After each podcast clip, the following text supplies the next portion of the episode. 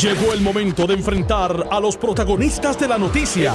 Esto es el podcast de Noti 1630. De frente con el licenciado Eddie López.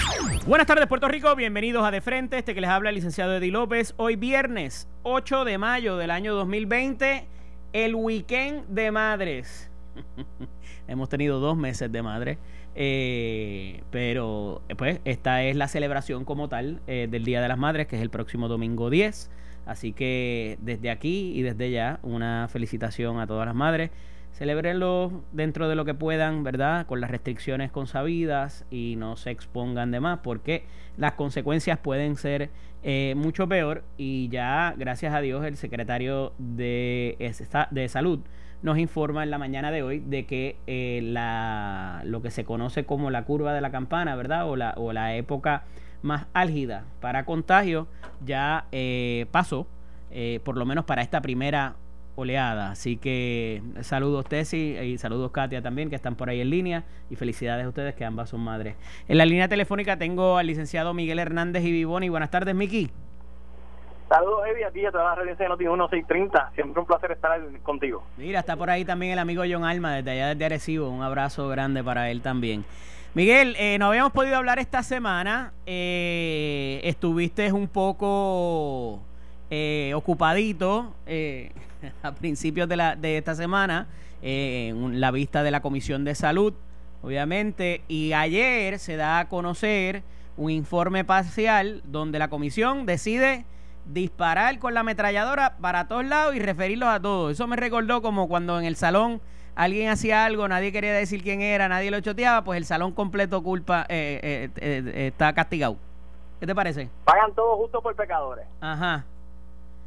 inclusive la propia secretaria o ex secretaria Quiñones de Longo también es uno de los referidos, también por haberse expuesto quizás dentro de sus expresiones a lo que es eh, que había dicho que era un sello de goma y que pues había visto algunas irregularidades y que no eh, en ese momento decidió no, no hacer expresiones. ¿Qué te parece con esto referido particularmente al fiscal especial independiente, a la Oficina de Ética Gubernamental, hay unos al Contralor y otros al FBI? No habla de justicia per se, la noticia por lo menos. No, no, inclusive el informe cuando hace referencia al Departamento de Justicia, eh, le achaca el no haber hecho nada con la investigación que se había hecho de ciencia forense y que por eso habían decidido no hacer ese referido. En tanto a los referidos de la posible comisión de un delito en términos de lo que es negligencia en el cumplimiento del deber, incumplimiento del deber, creo eh, y estoy convencido de que eso no se dan los elementos constitutivos de ese delito porque no hubo pérdida eh, de fondos públicos, que es parte esencial de área que se, se constituya el delito, ni eh, daño a la propiedad pública.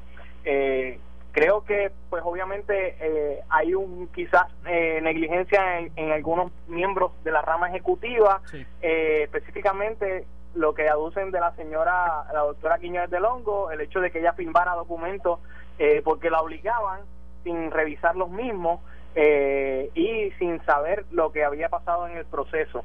Eh, en términos de, de los demás miembros eh, del Departamento de Salud, en el área de lo que es las compras, en términos de lo que se hizo en el proceso, volvemos, yo creo que, que el proceso que se dio fue uno de emergencia, donde hay unos casos excepcionales para que se obvien algunos procesos eh, creo que hay que indagar un poquito más y ver qué va a pasar con las otras eh, personas que han depuesto en la vista, específicamente el lunes cuando venga el, el testigo estrella, el licenciado Juan Maldonado. Hay unas cosas que a mí me preocupan. Eh, ayer hubo en el, en el programa Jugando Pelotadura de nuestro amigo Ferdinand Pérez una comparecencia donde estuvo tanto el presidente de la comisión, Oscar Morales, e hizo expresiones a los efectos de que él no confía en el Departamento de Justicia. Y se le preguntó en varias ocasiones eh, a preguntas de Margarita Ponte y así lo estableció. O sea, yo no, no, confiaba en el Departamento de Justicia, quizás por eso fue que no se hacen eh, las expresiones ahí, ¿verdad? Este, y además eh, quedó bastante claro de que ellos no son quienes para establecer si hay delito o no para, por eso se refiere y una vez sale del referido de la legislatura, ya sea de Cámara o Senado, en una comisión, ¿verdad? Eh, pues le toca a las agencias eh, del Ejecutivo procesar los mismos. Eh, hubo una participación de mi amiga, mi hermana, la licenciada eh, Mayra López Mulero, quien va a ser abogada de uno de los deponentes el próximo lunes. Y eso ha creado un poco de controversia eh, porque pues eh, es antes de que eso ocurra, la controversia, ¿verdad? Y estaba tan tanto el portavoz de la minoría del PPD, Tatito Hernández, como Juan Oscar Morales. y a eso le sumo también la participación de la otra abogada Jenny Espada, que es la abogada de la señora Mabel Cabeza, eh, que también tuvo una participación cuestionable y, quizás hasta medio deshonrosa en el, en el mismo programa el día anterior. Este, y contrasta bastante, y te lo tengo que decir, y no porque seas mi amigo, ni porque esté hablando contigo aquí ahora, contrasta bastante en la posición que tú tomaste cuando fuiste en representación del secretario de la gobernación, el licenciado Antonio Pavón Valle, de lo que debe hacer eh, y cuál es el rol del abogado. Y quería que nos hablara un poquito de eso, Miguel, porque el proceso ante un tribunal es distinto que ante una comisión investigadora y el proceso de, de, las comisiones legislativas per se. Eh, y tú y yo lo conocemos, ¿verdad? Porque hemos trabajado ahí, pero parecería que hay un desconocimiento de algunos compañeros y compañeras de este proceso y de cómo debe conducirse y, y me parece que es importante que, que destaques eso. Pues mira, eh, específicamente, como tú muy bien dices, el rol de un abogado eh, en el proceso legislativo, específicamente lo que son las comisiones de investigaciones, es un proceso de asesorar a la persona, primero de que se estén llevando los procesos, salvaguarden lo que son los derechos de las personas cuando están ante una comisión. Eh, y evitar que haya algún momento en que tu cliente pueda tener algún eh, efecto su eh, testimonio ante la comisión. Eh, y el, el abogado como asesor no interviene específicamente en el proceso a menos que el, que el deponente solicite a la comisión el que intervenga, el poder consultar con su abogado porque tiene alguna preocupación, tiene alguna inquietud y ahí es que el abogado interviene con el cliente, no directamente eh, con los miembros de la comisión. Y que en, ese sentido, pues uno evita eh, hacer expresiones, interrumpir el proceso y eh, por lo menos lo que es mi cliente, el licenciado Antonio Pavón Valle, fue con el mayor de los respetos ante la comisión. Y lo tenía claro. Al proceso. Sí, tenía claro y fue con el proceso de contribuir a lo que es la investigación que lo que se supone que pase no es que aquí nadie encuentre culpable, que aquí no hay señalamiento, realmente lo que la finalidad del proceso es poder encontrar cambios eh, necesarios en la legislación que permitan que cosas como eh, lo que sucedió en el proceso de compra de emergencia no vuelvan a ocurrir. Eh, Miguel, eh, un poco pasando, ¿verdad? Porque hay mucha, mucha información hoy y quería poderla eh, compartir contigo, ¿verdad? Y obtener tu análisis. El proceso de, la, de los comedores escolares, que lo venimos hablando hace ya unas semanas, ahora parecería tomar un nuevo giro. Ayer eh, hubo un una situación entre los alcaldes y el Departamento de, de, Educación que me parece que al final se dilucidó como debía dilucidarse, pero que eh, en efecto pues eh, creó controversia por cuestión de quién trabaja la logística y quién trabaja la cantidad de comida que se haga, ¿verdad? Yo creo que quedó más que claro.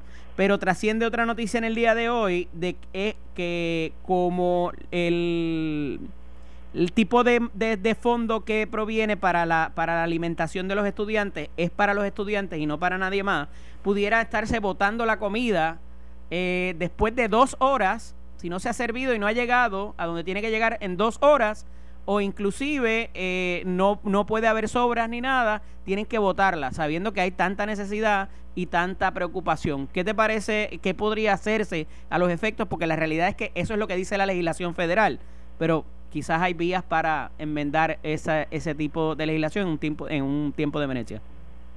Mira, eh, en tiempos de emergencia, como tú bien estás señalando, eh, se pueden conseguir eh, dispensas o waivers, que como se llama en Castilla la Vieja, para que este tipo de cosas que son regulaciones que son directrices que vienen ya con los, los grants que se aprueban para, para los estados y para Puerto Rico, para lograr que se pueda hacer algún cambio en ese tipo de regulación y permitir que en un, en un momento de tanta necesidad eh, se pueda utilizar estos alimentos que realmente y lo, la finalidad es para los estudiantes del sistema público. Pero como tú muy bien señalas ante el hecho de que no están yendo la cantidad de niños eh, que normalmente acuden a los comedores escolares este tipo de comida pueda ser repartida eh, a muchas familias que tienen hoy día una necesidad.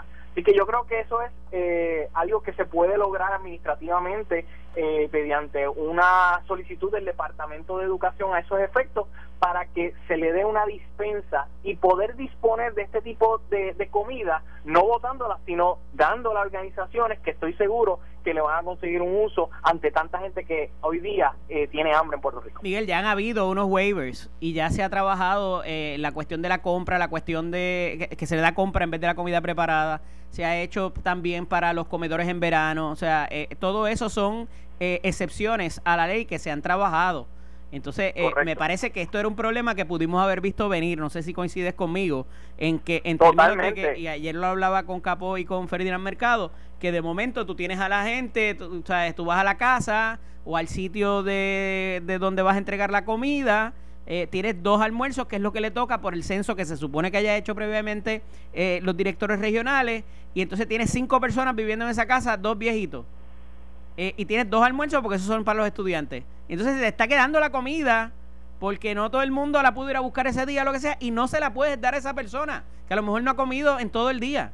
O sea, eh, me, parece que es sentido común más allá de, de, conocer que existen los programas. Mira, eh, totalmente de acuerdo contigo. creo que las dispensas o los waivers se pueden conseguir administrativamente, como tú bien dices, ya se han logrado eh, otros en el transcurso de este tipo de emergencia y vamos vamos a, dejarnos de, cosas. La realidad es que eh, tú podrías coger una de esas bandejas y echarle más comida. Si, si es cuestión de contabilizar lo que es las bandejas contabiliza echa más comida en las bandejas. Y así puedes ayudar a, a las familias eh, que hoy día tienen necesidad porque no están llegando las ayudas, porque no han logrado eh, eh, poder acceder a, lo que es el desempleo, a, lograr acceder al dinero que viene a nivel federal, que ya se acabó el préstamo que hizo la Junta de Control Fiscal y no ha llegado el dinero completo eh, para la ayuda a los 1.200 federales. Así que yo creo que es importante que el Departamento de Educación, que estoy seguro que están en ese proceso, eh, inicien conversaciones, se den esta dispensa y que por favor busquen más allá de otras cosas que, otros escenarios que podrían estar pasando y que se podrían lograr eh, con acuerdos con el gobierno federal.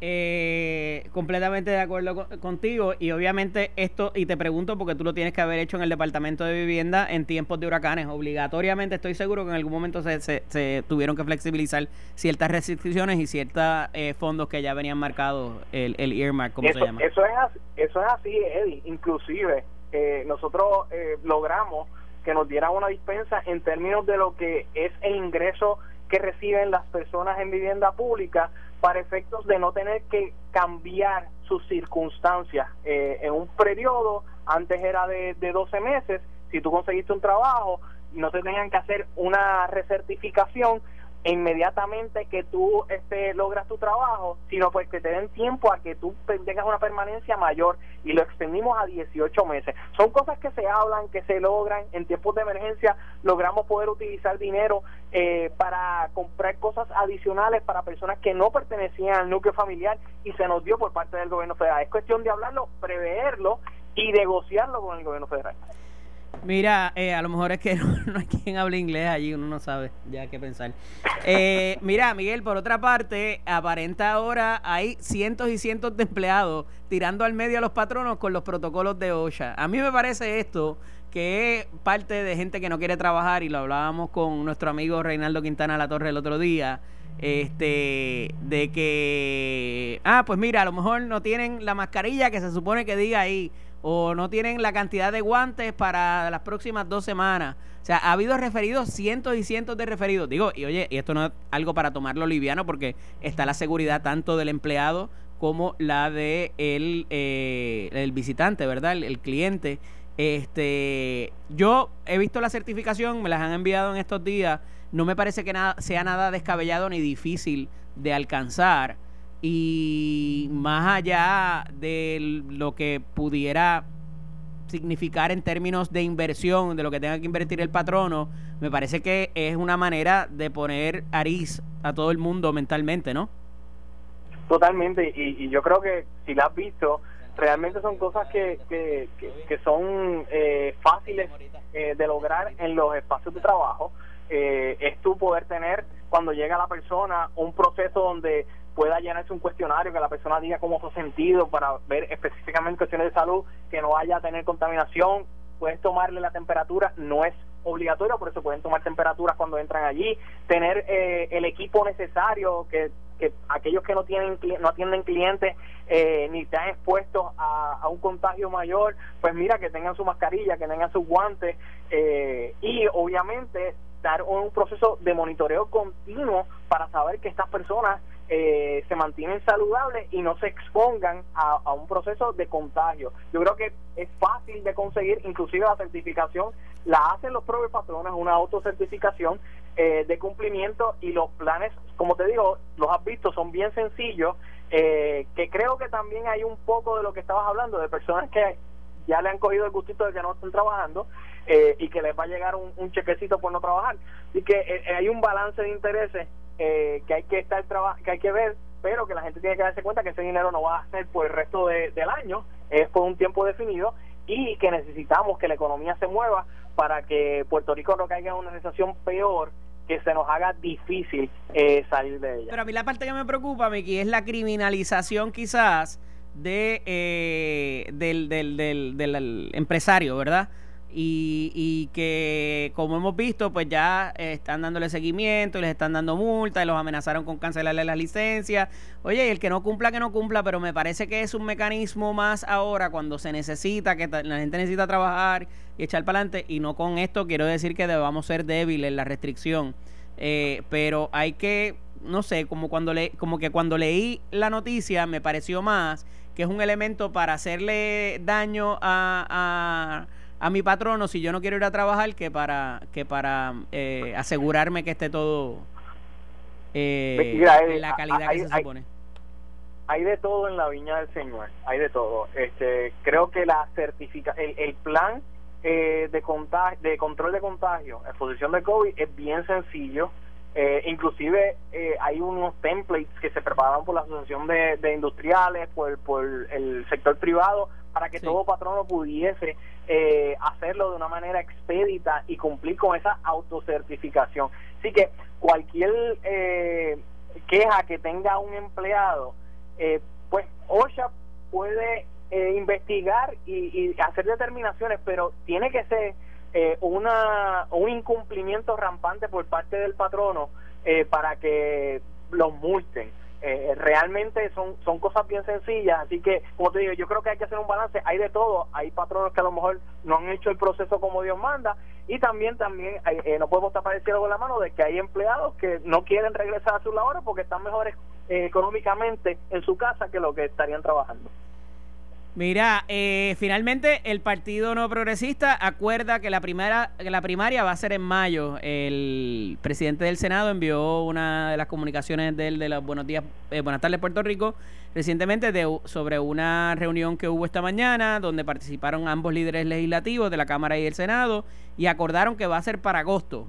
Eh, yo todavía no entiendo eh, cuál es la, la, la, bendición de hacerlo en agosto o en julio, pero ellos sabrán y por qué están moviendo la, la situación. Pero parece que todos, todos los sectores ya están contestes de que se celebre en agosto. Mira, la realidad es que eh, obviamente la legislación pone unas fechas ciertas de para que la Comisión Estatal de Elecciones esté eh, en posición de celebrar el proceso. Así que yo imagino que por eso son las fechas que han estado barajeando eh, para que sea o a finales de julio, a principios de agosto. Eh, lo mismo pasó con la primaria del Partido Demócrata. todo el mundo dice que sea en una fecha. Lo mismo va a tener que hacerse en julio, finales de junio, principios de julio, por la cantidad de días necesarios que tiene que tener la Comisión Estatal de Elecciones para poder estar listo para llevar esos eventos.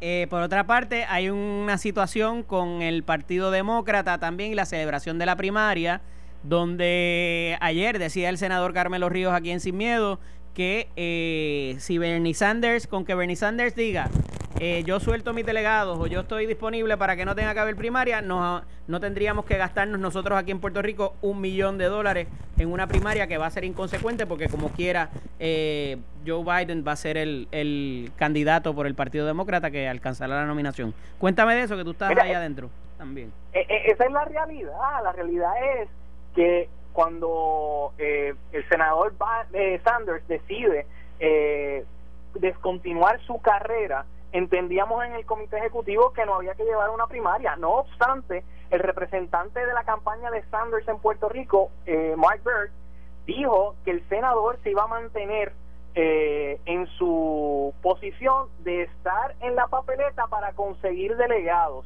Y ya hay jurisprudencia en términos de que cuando hay un método ya escogido y todo el mundo se sometió a ese método, él tiene el derecho de permanecer en la papeleta y escoger sus delegados, porque los delegados no solo son para escoger el candidato a la, a la elección, también son los delegados que van a votar por la plataforma del partido y por lo que es la gobernanza de ese partido por los próximos cuatro años.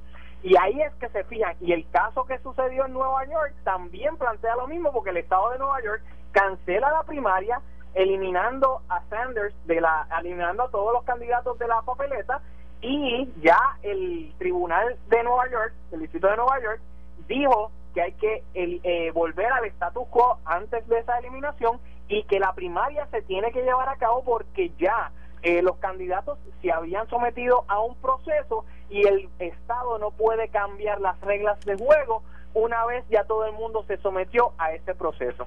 Otro, otra situación que me trae es que tanto la campaña de Biden, de Biden como de Sanders llegaron a un acuerdo para que los delegados que son por acumulación y los party elected eh, officials, los PLIO, los party elected officials, se distribuyan de conformidad a los resultados de eh, la elección en Puerto Rico y en todos los estados. Así que están obligando las dos campañas a que se lleve a cabo esa elección. Yo creo que es tan sencillo como hablar con la copresidenta nacional, Carmen Yulín Cruz, que hable con la campaña de Sanders y que deje su insistencia y no y no obligue a que Puerto Rico gaste esa cantidad de dinero. La bola está en la cancha del Partido Popular con su candidata a una de las candidatas a la gobernación para que desista de eso, porque si no, ella es la responsable de que Puerto Rico tenga que hacerlo. Eh, suscribo, concurro y suscribo. Mira, este, hoy hay comparecencia en el balcón. Totalmente, estás cordialmente invitado de forma a través de eh, Zoom. virtual. Correcto. Eh, y puede puede pasar a buscar este Mi suministro. Eh, algunos algunos suministros. Es como el comedor, como los del comedor escolar. Pero aquí, aquí, no discriminamos, ¿viste? Muy bien. Por edad. Gracias, Miguel. Cuídate. Siempre un privilegio. Vale. Era el licenciado Miguel Hernández y Vivoni, siempre dándonos su buen análisis. Por ahora no tenemos tiempo para más. Agradecemos como siempre su sintonía. Eh, nuevamente, buen fin de semana del Día de las Madres. Va a ser la chévere con las restricciones el distanciamiento social, por favor, sus mascarillas y demás eh, equipo protector. Esto fue el podcast de Noti 1630 de frente con el licenciado Eddie López. Dale play a tu podcast favorito a través de Apple Podcasts, Spotify, Google Podcasts, Stitcher y notiuno.com.